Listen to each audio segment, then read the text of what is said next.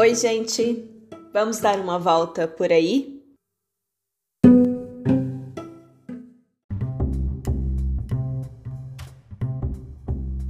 Andando por aí, percebendo e sentindo os lugares, lendo ou ouvindo livros e histórias, participando de debates, conversando com pessoas.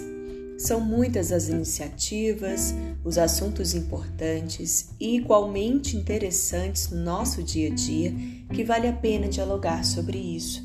E é essa a intenção de Por Aí, uma série do podcast Antes do Ponto Final.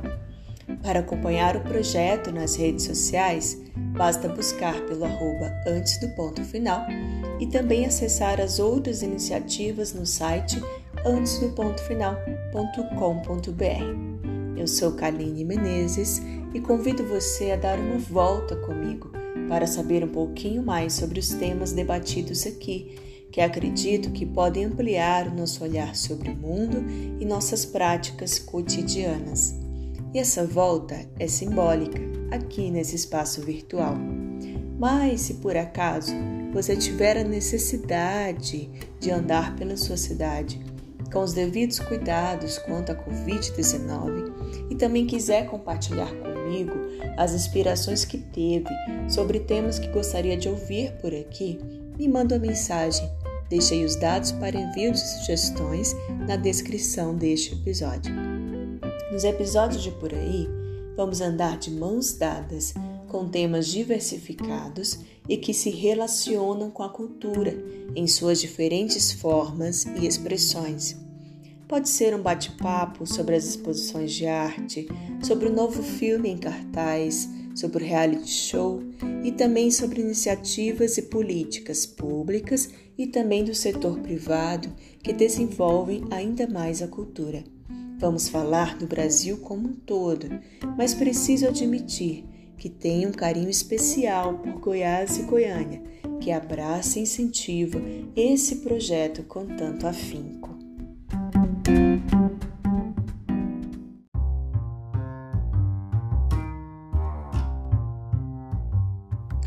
Nos dois primeiros episódios, falamos sobre economia criativa com Décio Coutinho, que é gestor e produtor nas áreas de cultura e de economia criativa.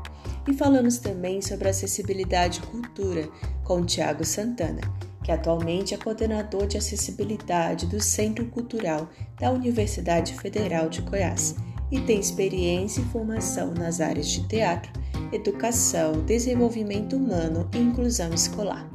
Se você ainda não ouviu esses episódios, te convido a ouvir depois. Conversamos sobre pontos muito importantes acerca desses dois assuntos.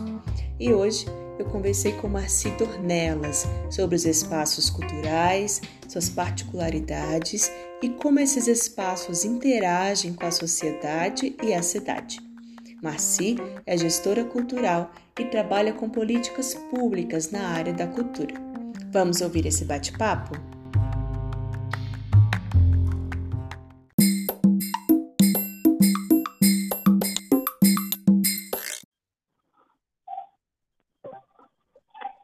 Pronto, aí já está gravando.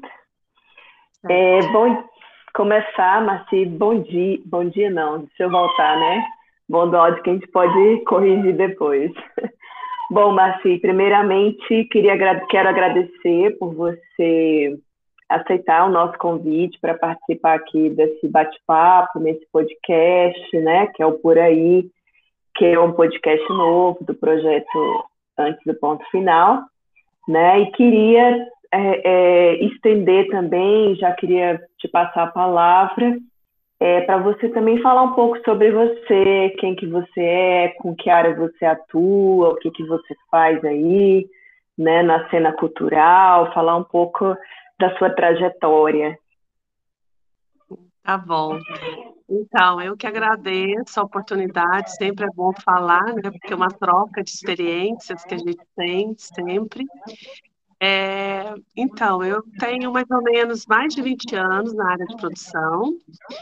É, comecei a trabalhar com atividades ligadas às artes cênicas, dança, cultura popular.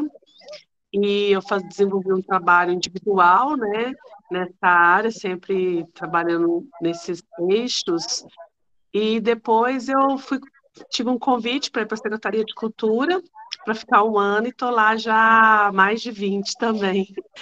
E tenho trabalhado sempre né, né, com a cultura, do modo geral, nas políticas públicas culturais, é, de uma forma ou de outra. Já ocupei alguns cargos na cultura, como chefe de gabinete, diretoria de políticas e eventos culturais. Esse cargo eu ocupei por três vezes. E atualmente eu estou no quadro lá da Secretaria de Cultura, cuidando da Lei Aldir Blanc, né? Que começou o ano passado e a gente fez, ficou à frente de, dessa, dessa lei para a gente trabalhar com é, numa visão global, né? Visto que nesses anos todos que eu trabalho, eu acabei trabalhando com todos os segmentos culturais, né? De, de artes plásticas, literatura, então, por isso que eu tomei a frente, também eu estava no cargo de diretora da Leo de Bank e continuo esse ano fazendo esse trabalho. Já fiz algumas produções com vários grupos de, de Goiânia, de teatro, dança, circo. Trabalhei bastante. Atualmente, eu estou na produção da Ciano no Escuro, para o novo espetáculo deles. E assim sigamos, trabalhando sempre, né? Então, isso é um pouquinho bem resumido da minha trajetória cultural, digamos.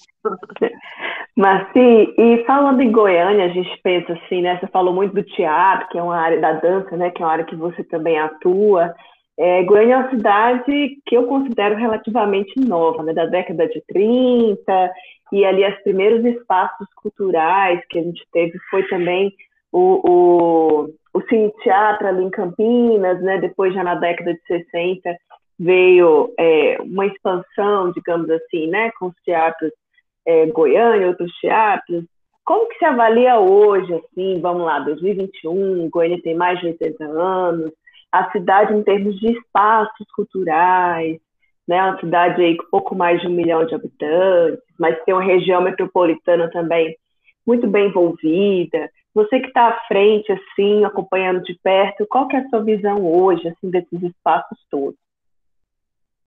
É, Goiânia é muito jovem mesmo, eu sempre falo isso. Quando você pegar as outras capitais que tem essa quantidade de gente, são todas com mais de 100 anos, né? 200, 300, então a gente é bem neném ainda, né?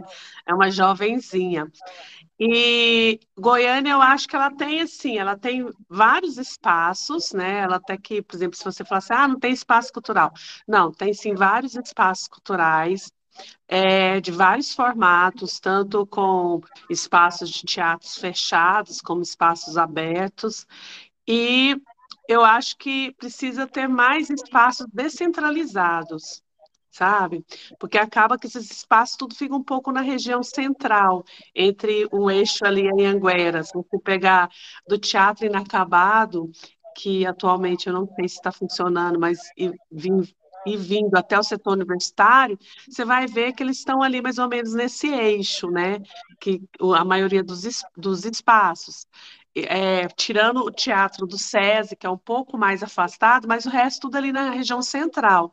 Então, é, eu acho que precisa ter mais espaços descentralizados, né, para a população do modo geral. Alguns espaços que, que, sejam mais também multifuncionais, porque hoje com a cultura, na forma da evolução que está, não cabe mais muito espaços, é, vamos dizer, quadradinhos, né? Que você não pode usar ele de várias formas. Então, assim, recém-criada agora a Casa de, Casa de Vidro, que ainda não está em funcionamento, está em, em fase de equipamentos, né? Mas ela foi pensada de uma forma de ser mais versátil. Então, acho que precisa ter uns espaços assim mais versáteis para poder para a cidade abordar aportar né, e ocupar, né? Sabe? Mas eu, eu vejo assim.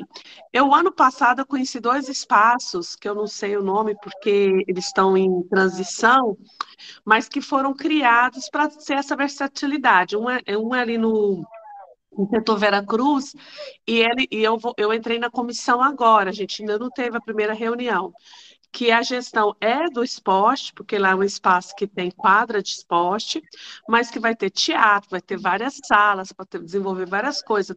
Eu saí de lá encantada, que eles foram criados por verba federal, quando foram criados, foi criado em Aparecida primeiro, que é, foi chamado de CELS, depois foi chamado de vários nomes, que são espaços multifuncionais. Eu acho que a gente deveria ter espaços mais assim, que tivesse desde uma quadra para você ter a capoeira, né, e outras atividades culturais, por exemplo, os grupos de cultura popular precisam de espaços grandes, os grupos de quadrilhas juninas, os grupos de congada, eles precisam ter espaços do tamanho de uma quadra. Então, uma quadra coberta, por quê? Porque, ou um ginásio, porque um palco do teatro não cabe um grupo de, desses é, fazendo suas atividades. Então, a minha opinião é que devia ter espaços mais multifuncionais e mais descentralizados. Uhum.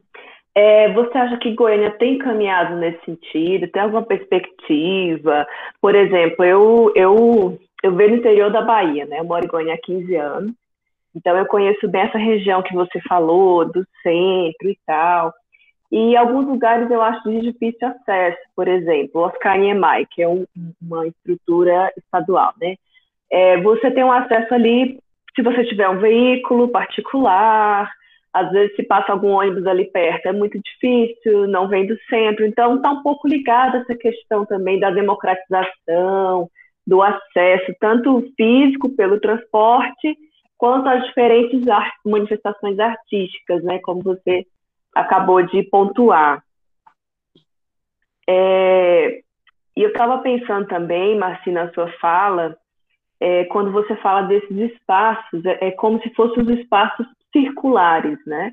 Assim que de repente você pode ter ali um, um, essas apresentações de dança, mas pode ter uma galeria ali ao lado, uma escola de artes, alguma coisa nesse sentido, né? Que a gente tem avançado na cidade. Seria mais ou menos isso. É, mais ou menos isso. É, por exemplo, o Oscar sempre foi um ponto assim para gente. Quando veio, veio numa multiplicidade, né, de ter várias coisas no mesmo espaço, mas nunca foi resolvida essa questão da logística, né, do acesso. Então, co coisas, é, locais que não têm um fácil acesso, eles não são ocupados, né? Espaços ocupados ocorre o quê? Normalmente são depedrados, são estragados, né? Ou ficam ali. Nesse sentido, ele é um problema problema muito grande, eu acho que na gestão estadual. É, na minha opinião, é exatamente isso. Por exemplo, assim, ter vários locais que possam ter múltiplas é, funções, sabe? Essa coisa mesmo que você falou, circular, que possam ter lá várias atividades culturais, e porque, assim, se você também tiver em outras regiões, quando eu falo descentralizado, justamente quando eu fui conhecendo da, da Vera Cruz, eu fiquei lá do setor Vera Cruz, eu fiquei pensando, o público de lá não precisa vir deslocar para ir para outro espaço, sabe? Quando ele está em fase terminal também de equipamentos, eu fui no ano passado, eles já estavam pintando e tal. Então, o público de lá, se, se os governos trabalharem e a, e a população também ocupar, lá você pode, no teatro, é, ter cinema, ter teatro, é, nas salas ter aulas de várias atividades, tem sala para exposições, então não tem essa, não precisa ter essa, como se diz, essa, esse deslocamento, ou às vezes o deslocamento é mais perto. É, eu lembro quando é, eu sou muito ligada a coisas do meio ambiente, né? Eu adoro uma natureza. Estou conversando com você aqui, olhando aqui, minha sacada de frente para o mato, desse jeito. Quando foi criado os parques, né? Eu fiquei pensando, é, por que, que junto com os parques não criaram assim pequenas pistas de, de skate, sabe? Porque os parques foram todos, alguns você até acha alguma coisa, mas normalmente eles criam os parques e colocam só equipamentos para ginástica. Deveria ser pensado, por que, que num parque não pode ter um teatro de arena, né? Porque seria o, o, legal da pessoa, assim, nós somos uma cidade que a gente tem, em termos de chuva, a gente chove muito pouco, uma cidade é, que passa a maior época do ano, a gente está é, sem chuvas, então espaços abertos podem ser muito bem utilizados. Então, eu fiquei muito assim pensando, por que, que na criação dos parques não criaram espaços também, assim, um teatro de arena que pode ser usado tanto para atividade física como para atividades culturais, não, não criou, umas pistas de skates, alguma coisa nesse sentido, sabe? Porque você acaba levando um lazer e um entretenimento maior para, para a população. A gente não tem como não falar na pandemia, né? Eu não consigo não falar com, com esse número tão grande de, de, de, de mortes, de pessoas, famílias é, sendo destruídas por uma doença, né?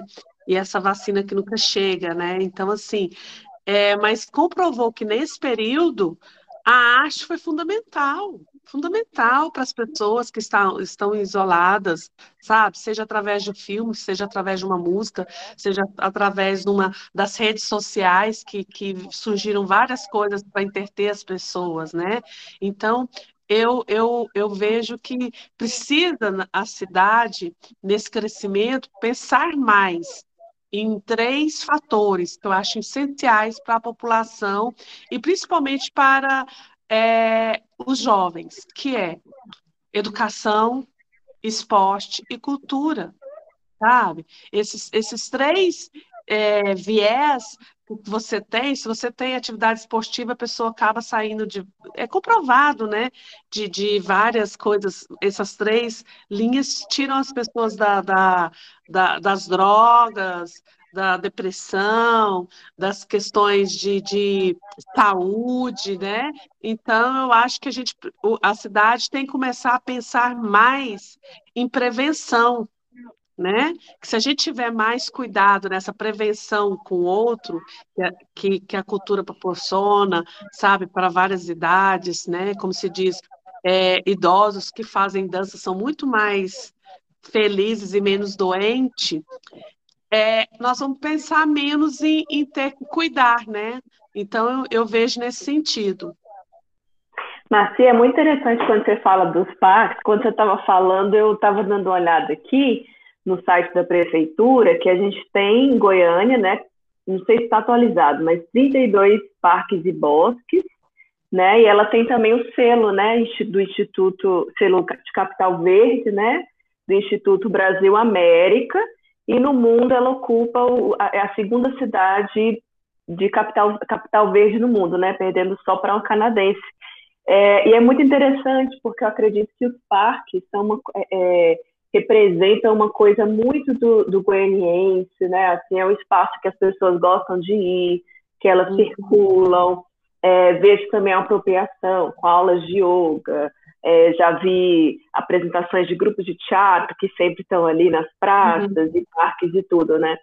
E na pandemia eu acho que realmente é um refúgio, né? Como você falou, é, como você acha assim que é essa relação do graniense, do goiano, ou por quem passa pela cidade com os parques? Ela é uma relação muito forte mesmo, assim como, como parece aqui para mim, que moro aí, mas que vem de outro estado, é isso mesmo? É, é bem forte. Se você andar, você pode, assim, que às vezes as pessoas conhecem mais o, Vaca Brava, o Parque Flamboyant, fica ali, né? Eu que ando bastante e circulo por vários locais, aonde você for no parque, vai ter sempre assim, pessoal fazendo atividade física. Eu, eu com o Festival Goiânia Cena, eu tento levar muito teatro para os parques, que eu acho assim que é essencial, sabe? Porque é, é um lazer gostoso. Vários grupos de Goiânia faz, fazem isso também nos seus projetos, é, tanto via lei como não. Tem pessoas que vão e passam o chapéu, o pessoal do circo, né? Do Malabares. Então, eu acho que. E, e o goianiense gosta disso. Tanto é que é, nos últimos anos, a cultura de tirar fotos em parques para casamentos, noivados, festa infan... festas infantis sendo criadas, feitas no parques, né? Cresceu muito esse mercado de, de, ocupação dos parques. Você pode ver, você está andando no parque, olha que você vê, você vê uma noiva, você vê um pessoal fazendo piquenique, uma festinha infantil, né? Eu acho que até criou uma regulamentação para isso nos parques, referente, mas o goianiense, ele ocupa os parques, ele gosta muito, no, principalmente, ou pela manhã, no final de tarde, por exemplo, eu moro no setor Goiânia 2, eu moro perto de um parque aqui bem grande, no sábado e domingo ali é lotado, lotado por, por assim, pessoal praticando tudo que é atividade, é a, a, fazendo a yoga, fazendo atividade física, é o pessoal andando de patins, porque como a nossa região, esse parque ele é bem amplo, tem muito asfalto, né? Então as pessoas usam é, patins, patinete, skate, aeromodelismo. Então o goianiense gosta dessa coisa de, de final de tarde num parque, dessa coisa de olhar para o céu, esse céu tão bonito, né? Que nosso céu é, é um céu assim bonito, colorido, né? Então essa relação. E, e quando eu penso assim, é, nessa questão toda, eu acho que a gente já tem bastante parques. Tem uma Cambira Nicuns, que é, foi considerado o maior parque em termos de extensão, né?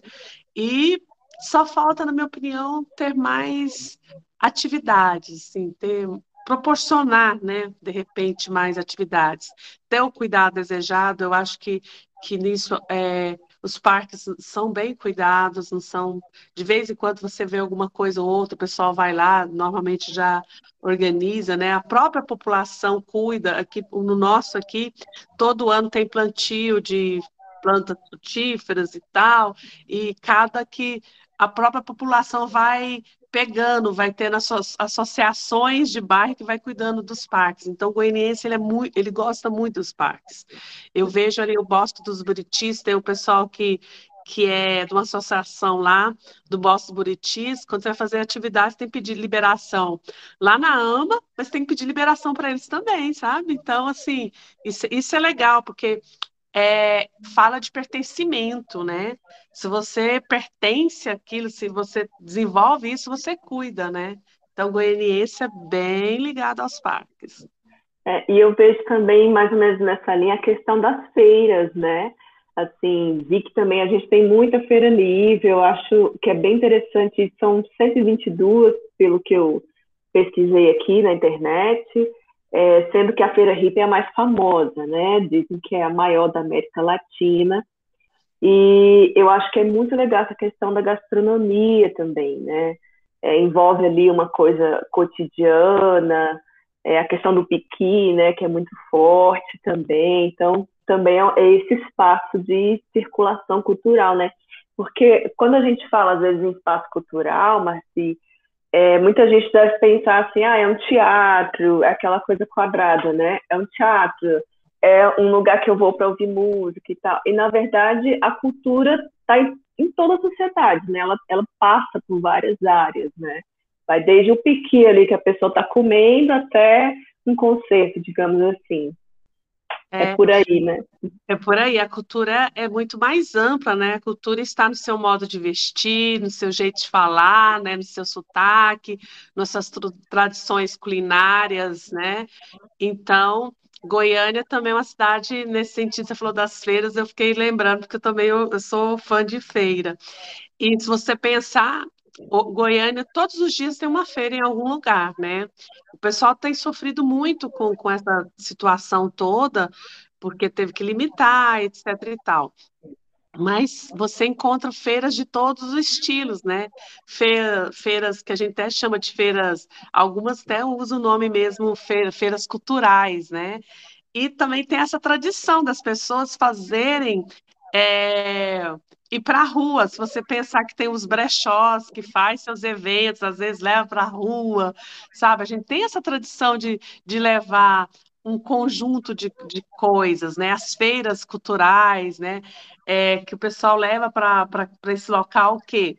Roupa, comida, atividades culturais, ou às vezes um bate-papo, né? Então, isso também é, a sua fala é bem interessante dessa coisa de desmistificar o que é um espaço cultural, porque as pessoas têm essa relação mesmo, ah, a gente quase não tem, não sei o quê. Mas se você pensar que aonde que tem uma troca, aonde que tem essa, essa questão de, de lazer, é um espaço cultural. As feiras são consideradas assim, principalmente as feiras que eles falam que é, essas feiras é, mais complexas, né? Igualzinho a Feira Hippie, Feira da Lua, Feira do Sol, e, que tem essa variedade de atividades que você encontra lá, desde questões de vestuários, decorações, né?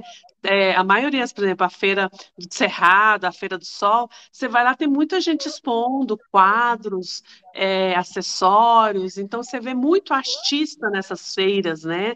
Da, das artes visuais, aí do artesanato, então elas também funcionam com esse, com esse espaço.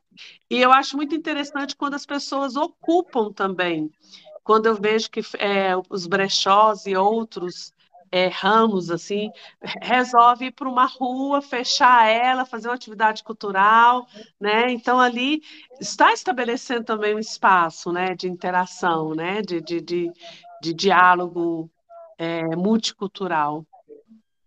E eu acho muito interessante, Marci, pegando esse gancho seu, é, eu sempre frequentei, por exemplo, o Chorinho ali da Goiás, o Mercado da 74, né, com projeto é, de musical né, durante a semana. Teve uma época também do Ganha Ouro, que eu ia bastante, é, que são espaços é, públicos, mas que o público também é, adota e tem esse acesso e vai ali cotidianamente, né? E, e, e eu acho que também é uma iniciativa assim de, de formar o público vem um pouco dessa, é, vem o poder público com uma, uma, sugestão de programação, mas o público abraça aquilo, né? E, e, torna muito seu, né? Eu acho que é essa relação assim cultural que talvez contribua para uma formação do próprio público, das, das próprias pessoas em relação à cultura. Você vê dessa maneira assim também? Vejo, e principalmente assim, o Chorinho foi o, é, é considerado o nosso evento de maior amplitude, no sentido tanto de público como de características diferentes lá.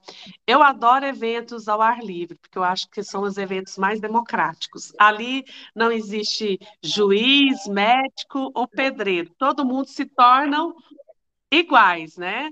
Como se diz. Então, eu adoro essa, essa, essa relação com as atividades em, em locais públicos e, assim, em locais que não tenha cobrança de entrada, né? Como se diz. Esses espaços que você citou, por exemplo, o mercado. O mercado, a gente, ao realizar lá o projeto, a gente respeitou uma coisa que é muito interessante, que é você respeitar o que tem no espaço. Então, a gente só não chegou lá e ah, vamos fazer atividade que não. Nós respeitamos o que já tinha no espaço. Então, lá no espaço já tinha o dia do sertanejo, já tinha o dia do forró, né? Então, a gente fez uma conexão com ele né, mantendo a programação deles, mas inserindo um samba, um MPB, né? Então o mercado tem essa característica que foi bem interessante, porque a gente em vez de, tirar, porque às vezes os, o, o, acontece, eu estou em várias gestões, tem muita gestão que chega e simplesmente acaba com o projeto, né? Não pensa como que é, ou não, não vamos ocupar ali como se estivesse desocupado, né? Sempre tem uma relação com o público. E eu acho que foi o, esse respeito que fez o público ficar tão é, fiel às nossas atividades. O Chorinho, por exemplo, ali você comunica com várias gerações, né? Você tem, a gente tem o chorinho no horário mais cedo, depois a gente coloca um MPB, depois coloca um samba, né? Então a gente eh, trabalhou com várias gerações. Você vê que às vezes é, lá no nosso público, que é um espaço assim que eu frequentei muito, ou trabalhando ou divertindo, tem o pessoal mais velho que vai lá, assiste o choro, às vezes fica, às vezes vai embora, e tem aquela galera que chega mais tarde que fica, e no ambiente democrático, que assim, todo mundo é igual, né? Não tem essa relação de, de, de controle, de, de, de peso, não. Eu, eu adoro essas atividades, eu acho que o Goiânia Ouro também, eu falo que o povo fala assim, você protege muito, mas é porque tá no meu coração. Eu comecei lá desde 2006, desde quando foi para montar cada cadeirinha, né? Então, é um espaço que, que oportuna o acesso das pessoas, né? É, seja com entrada franca, seja com os grupos com preços muito né, populares, e é um espaço que, que os grupos de Goiânia também, os artistas de Goiânia, considera, considera como um pouco deles. Por quê? Porque lá eles, eles não têm, eles conseguem fazer essas produções, né? Porque às vezes um teatro, com todas as questões que precisa, de luz, ar-condicionado, funcionário, é muito caro, né? Se você pegar os, os teatros particulares, é, fica inviável de um artista fazer por bilheteria.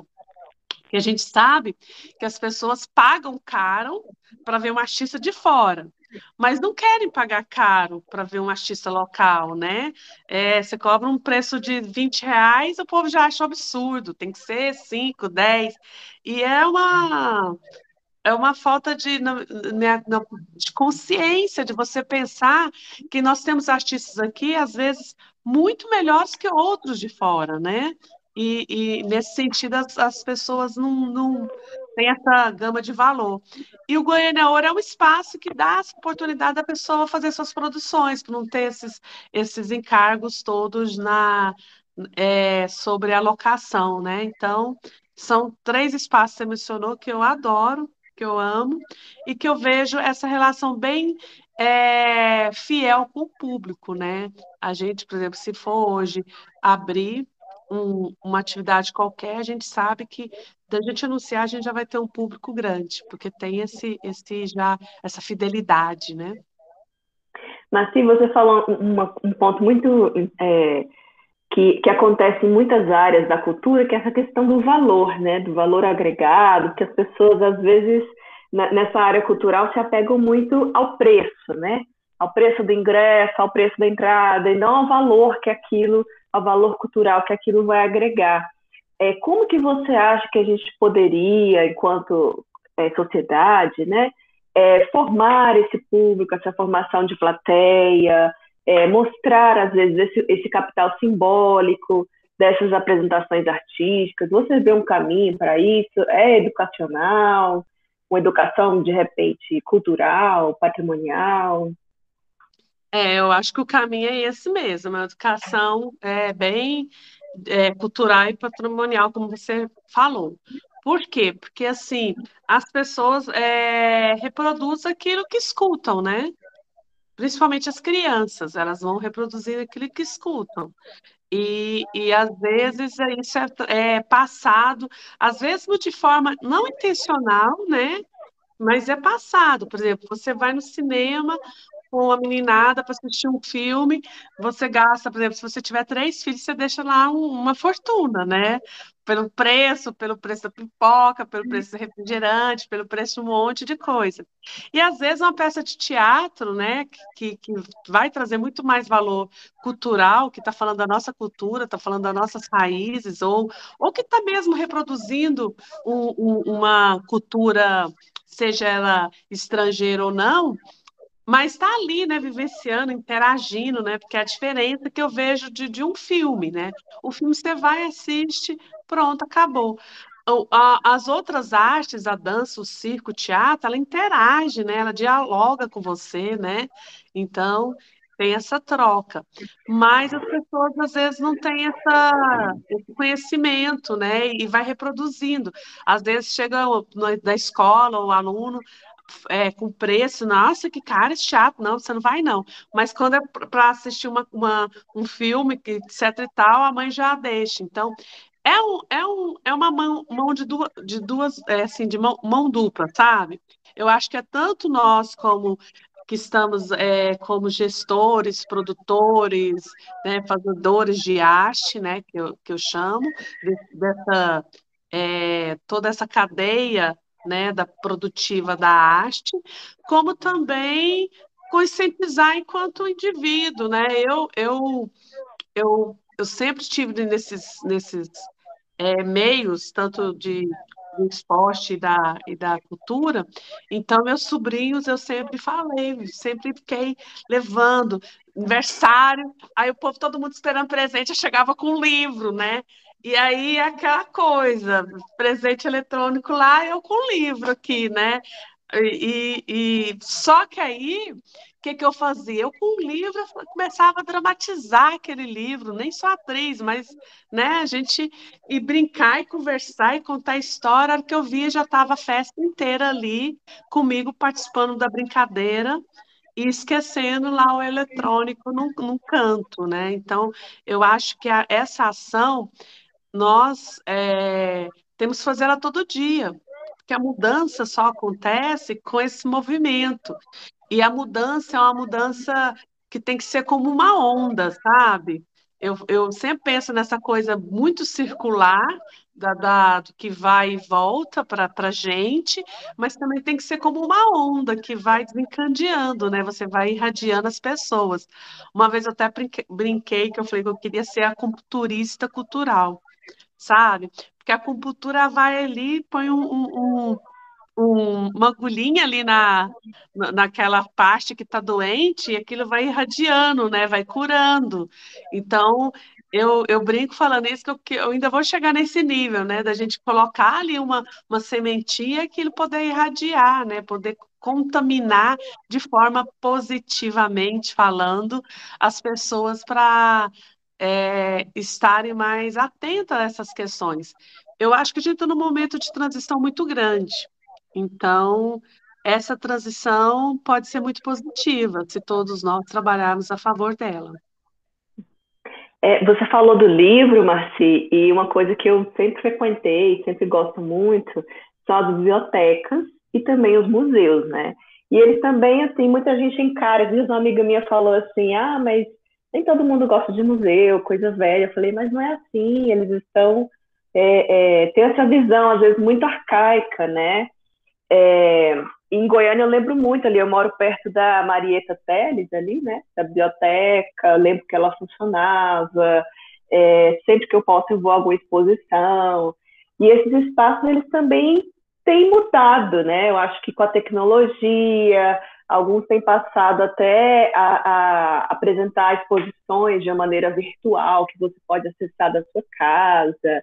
E, e eu vejo muito bacana isso que você falou da, de dramatizar o livro, né, também, de, de ler para uma criança, né, que faz parte dessa formação mesmo, né.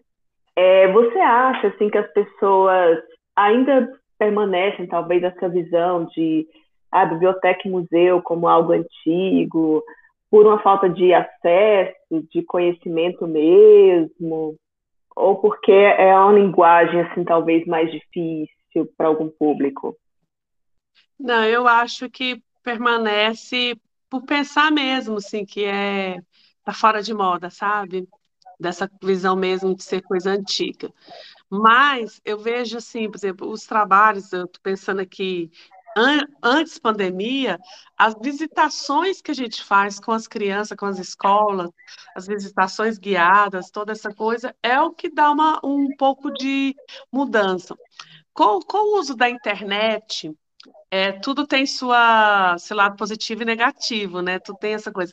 A facilidade de você entrar na internet, de você mexer na, nas questões de é, redes sociais, as pessoas estão ficando muito fora de outros nichos. É, isso é geral, sabe? E, e acaba, por exemplo, assim, o que, que acontece, ao meu ponto de vista? Hoje em dia, pela dificuldade que as mães têm de trabalho, pela dificuldade da vida, pela correria, por, por isso, aquilo, aquilo outro, as crianças têm acesso à internet muito cedo, muito jovem né? É que bebê tá chorando, você já põe uma galinha pintadinha ali para ele ficar vendo e se divertindo. Então, o choro já não é mais contido com uma fala ou com deixa eu ver o que é está acontecendo. É, é, muito nesse sentido. E não é assim, e não, e não é. Porque quando você fala isso, o povo já vem com a culpa na mulher, não. É da família. A família está correndo tanto. Os pais não têm mais tempo de brincar com seus filhos. Então, a internet entrou muito cedo na vida das crianças. E, infelizmente, nossos jovens estão muito automatizados.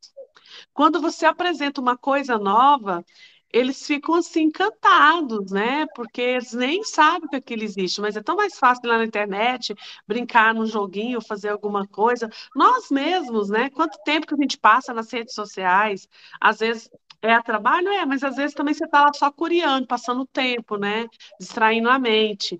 E, e, e isso é uma relação que pode ser melhorada.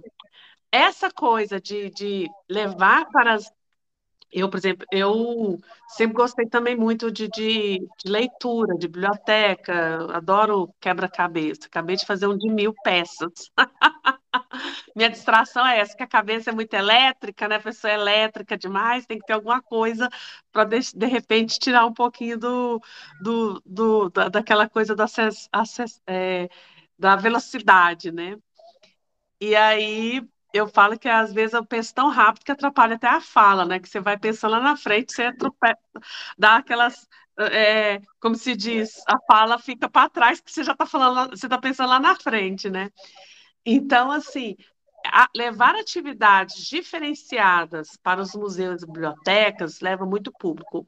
É, antes da pandemia, nós fizemos muito ali no, no MAG do, do Bosque, que lá tem o Centro Livre e tem o museu. E o pessoal pro, promoveu várias coisas, assim, oficinas ao ar livre, sabe? Algumas coisas ligadas a outras coisas é, que não fosse só a, as artes, mas que levou o público a conhecer. A gente tem uma visitação muito grande no, nos museus. É, é, incrível, porque a gente pensa que não tem, mas tem, muito grande, principalmente de pessoas que vêm de outra cidade.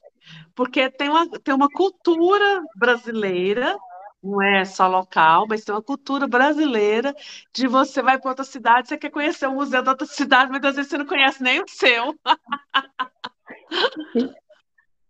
Pior que é mesmo, né? Você não tinha pensado isso. nisso. Cidade, você vai visitar a igreja, vai querer conhecer museu e tal. Às vezes você nem conhece a sua cidade, mas é uma cultura nossa de, de chegar na cidade, ai, o que, que tem de cultural, o que, que tem ali que eu quero conhecer, né? É interessante esse ponto de vista, né, Marci? E você falando de tecnologia, eu fiz, eu também acho um ponto importante. Eu fiz um curso no Centro Livre de Artes online. E uma, assim, apesar desse é, de ter perdido essa coisa do presencial, né, do ao vivo ali, de conhecer mesmo o espaço, é, foi a primeira vez que eu consegui fazer o curso porque ele era online e esse curso que eu fiz tinha gente de Belo Horizonte, de outros lugares e tal. Então, eu vejo que também, assim, teve um ganho também, né? Penso que talvez depois da pandemia a gente possa pensar aí umas é, maneiras híbridas, né? De repente, desse fazer cultural, né? De alguma coisa nesse sentido. Eu acho que a gente já não volta mais para o antigo. Para a gente foi muito positivo as oficinas online do CLA. Por quê? Porque justamente isso, a gente foi para além dos nossos horizontes, né? Que era uma, uma, uma, uma escola de artes que atendia só o pessoal da, de Goiânia, e com os cursos online nós tivemos gente de várias cidades diferentes. Então, isso foi muito interessante. A, ao nosso ver, a gente já pensa dessa forma híbrida mesmo, sabe? De ter coisas presenciais e ter coisas online. Eu, na pandemia, eu fiz vários cursos online, fiz cursos de, de coisas que eu queria, de coisas que eu já sabia, mas assim, só para poder é, ter essa ocupação, né? Eu não parei de parar, não parei de trabalhar presencialmente na pandemia, mas diminuiu o fluxo de trabalho, né? Então a gente acaba que é, a gente no início, antes da Lei Rouanet, depois da, da Lei Rouanet, não, da Lei Aldir Blanc, a gente ficou bem ocupado, eu fiz vários cursos. E é muito interessante, porque você, às vezes, nesses cursos, eu fiz um mesmo de produção é, cultural com Roma Avelar, e eu já, eu já tinha é, seguia ele por causa dos, das, das questões do livro dele, né? E aí, lá nesse curso, tinha gente do país inteiro, então era muito interessante a troca, sabe, do que está funcionando lá na Bahia, lá em Fortaleza, lá em Miracema do Norte, lá em, em Goianésia, e essa troca de informação foi muito interessante. Tanto é que o grupo do WhatsApp continua e as pessoas continuam publicando as suas produções. Então, assim, eu acho que essa, essa mudança que houve para as tecnologias que deu assim um boom, também é uma mudança que não vai sair mais da nossa vida, né? Eu acho que é, essa forma híbrida mesmo de trabalhar vai ser, eu acho que agora é por um bom período.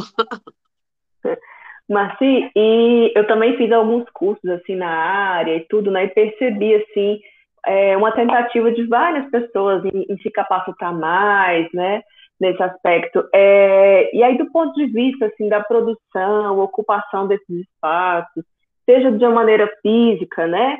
Mas agora na pandemia de uma forma online, que eu sei que tem muitos grupos aí fizeram várias atividades online. É como que você percebe esse engajamento? é, esse movimento por parte dos produtores e dos gestores culturais?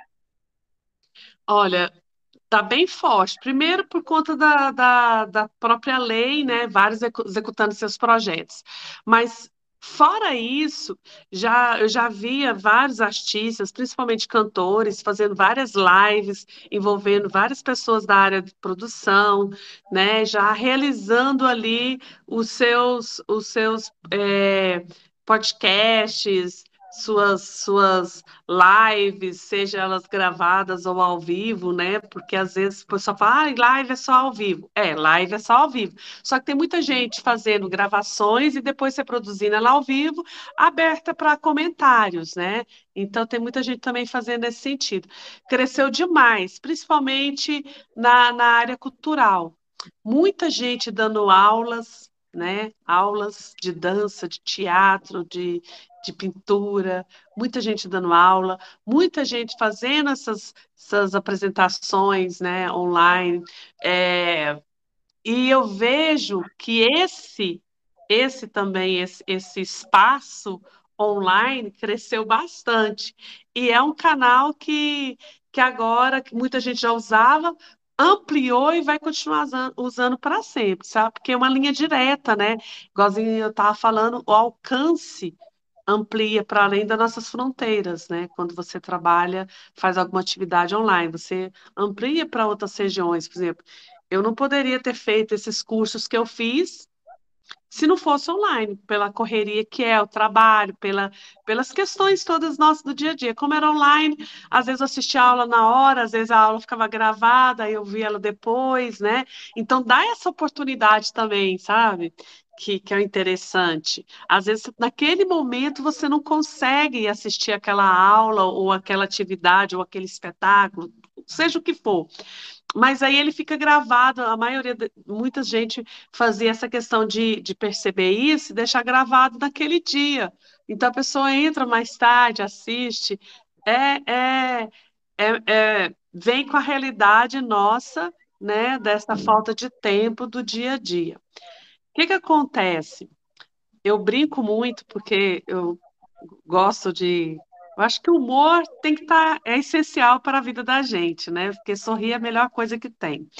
Então eu brincava muito com meus amigos, porque normalmente você chegava para conversar com alguém, e aí, como que você tá, né? Aquela coisa, você encontrou em algum lugar, num bar, num, num restaurante, seja onde for, você falava assim, e aí, onde você, como você tá? Eu falei, Nossa, eu tô correndo demais, tô correndo demais. Uhum. Aí eu brinco, todo mundo tava correndo, né? Eu falei, nossa, tá todo mundo ficando atleta, né? Daqui um pouco a gente vai ter todo mundo fazer maratona, que tá todo mundo correndo.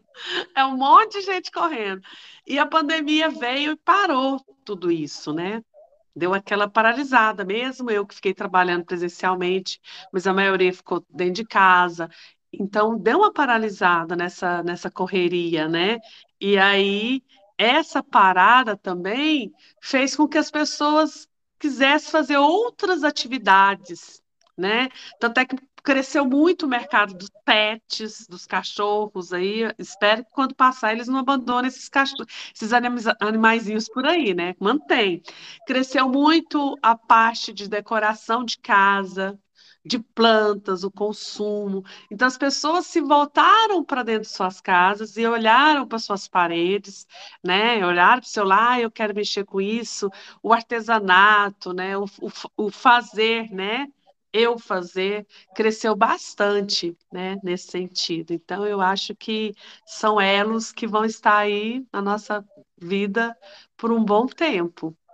E pode ser que esse olhar para dentro, pós-pandemia, aí, que eu espero que seja mais ou menos um período breve, faça a gente olhar para fora, para esses espaços de uma maneira é, diferenciada, né? com outro olhar, com o olhar de, poxa, moro aqui do lado desse museu há tanto tempo, nunca entrei nele, tem esse parque aqui bacana. Eu acho que ele também pode incentivar esse olhar, né? É, não, seria bem interessante essa mudança. É, nós criamos assim várias fontes nesse sentido. Por exemplo, o MAG tem exposições virtuais, né? Então a gente fez é, algumas coisas assim, fora as nossas bibliotecas que estão em, um processo de reforma, né? É, a gente tentou voltar com, com o que a gente tinha para essas, essas questões de ter o virtual, justamente para dar esse gostinho. Ai, será que, olha, eu vi aquela exposição naquele local, será que eu, eu gostaria de conhecer?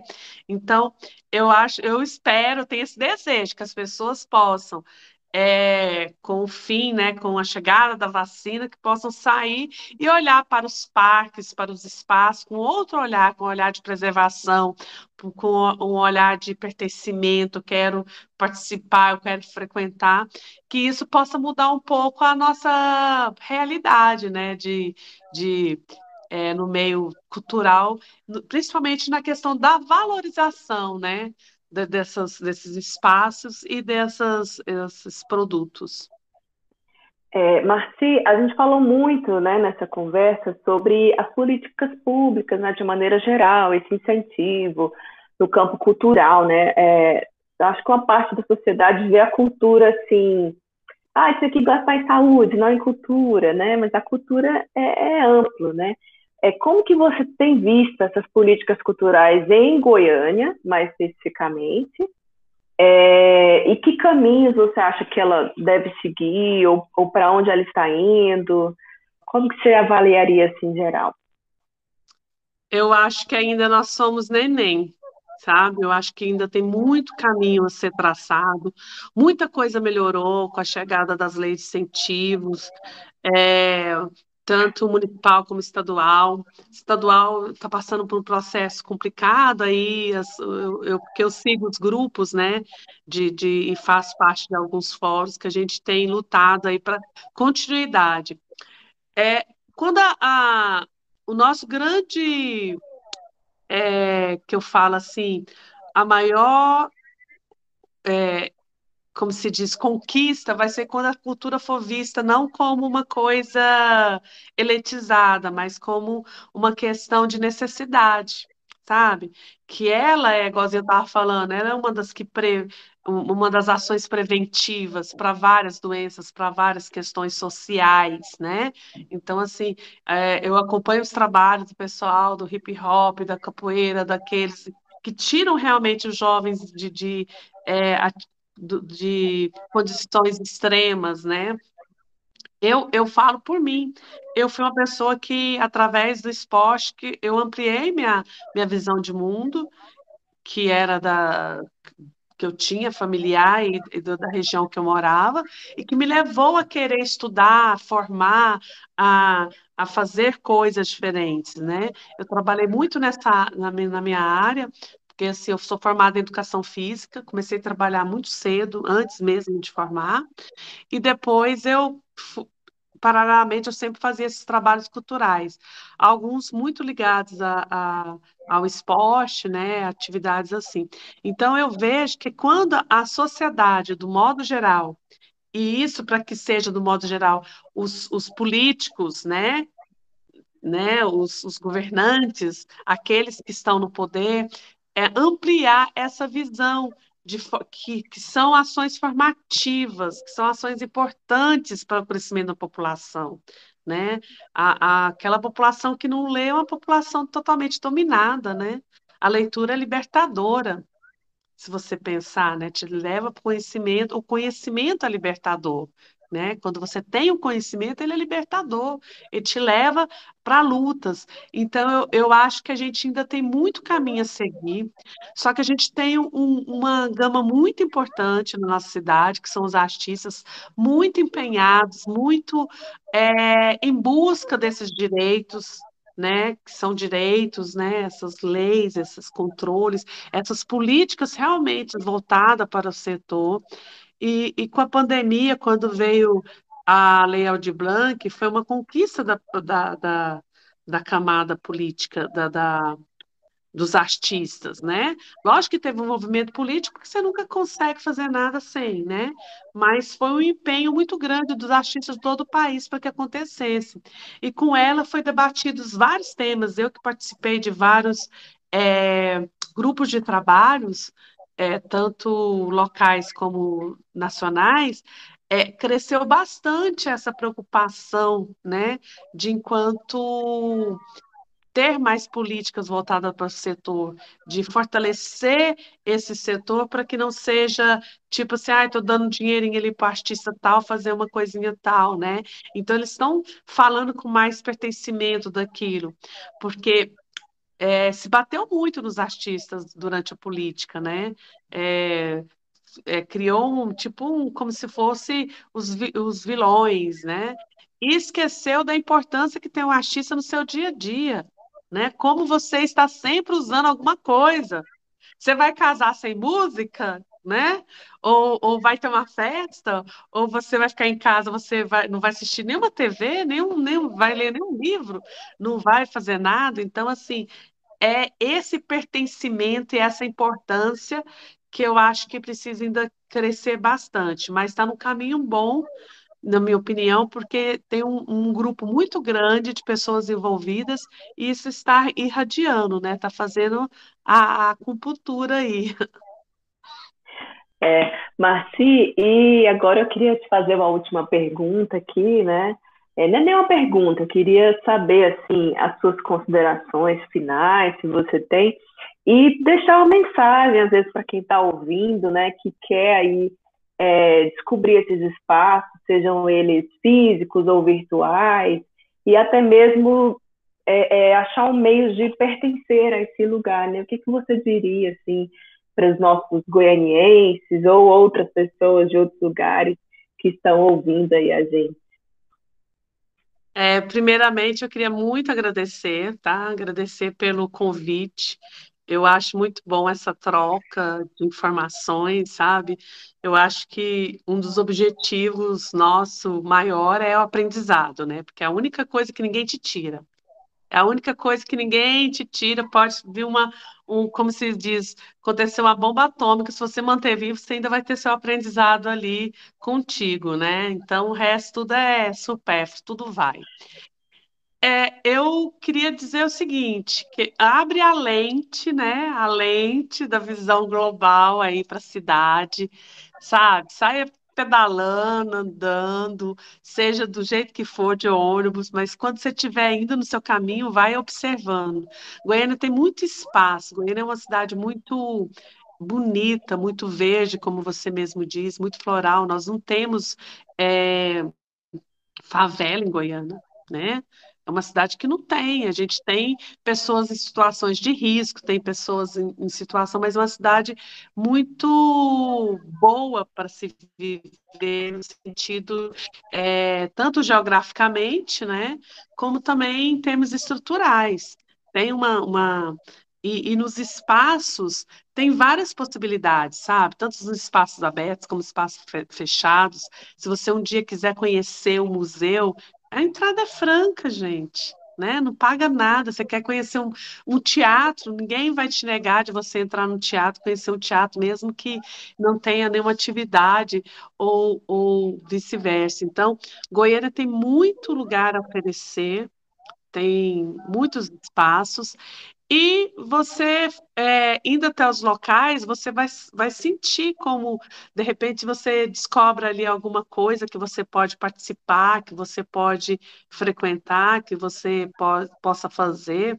Eu até brinco, é, tem as meninas das danças circulares, que agora estão paradas, né? Que eu acho muito interessante esse pessoal que vai para as praças é, dançar, né? Levar cultura, levar arte, e ali qualquer um pode entrar, não tem restrição nenhuma, assim como vários outros segmentos culturais que estão aí, né? Então é abrir a lente mesmo da, da visão para ver mais, mais longe. E é uma boa ideia, frequente, frequente o espaço, conheça o espaço, conheça uma nova rua, nova praça, um, um novo local. E, e aproveitem. Obrigada, Martim, mais uma vez, por você ter aceitado o convite. E eu espero que a gente possa se encontrar em breve aqui nesse podcast ou em outras iniciativas do projeto.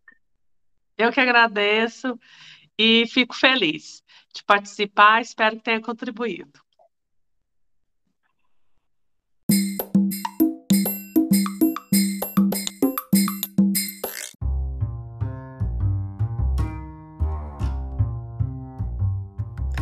Esse foi mais um episódio de Por Aí, série do podcast Antes do Ponto Final.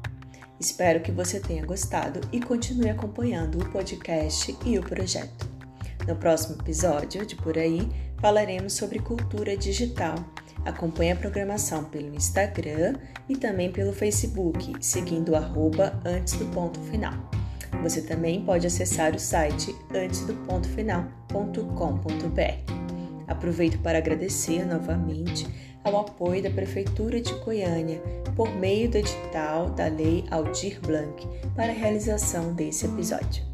Também faço um agradecimento especial ao Evandro Costa, da Bricolagem Produções, a Tamara Reis, Isa Portela e também ao Bruno Fidelis, da Maxio Comunicação.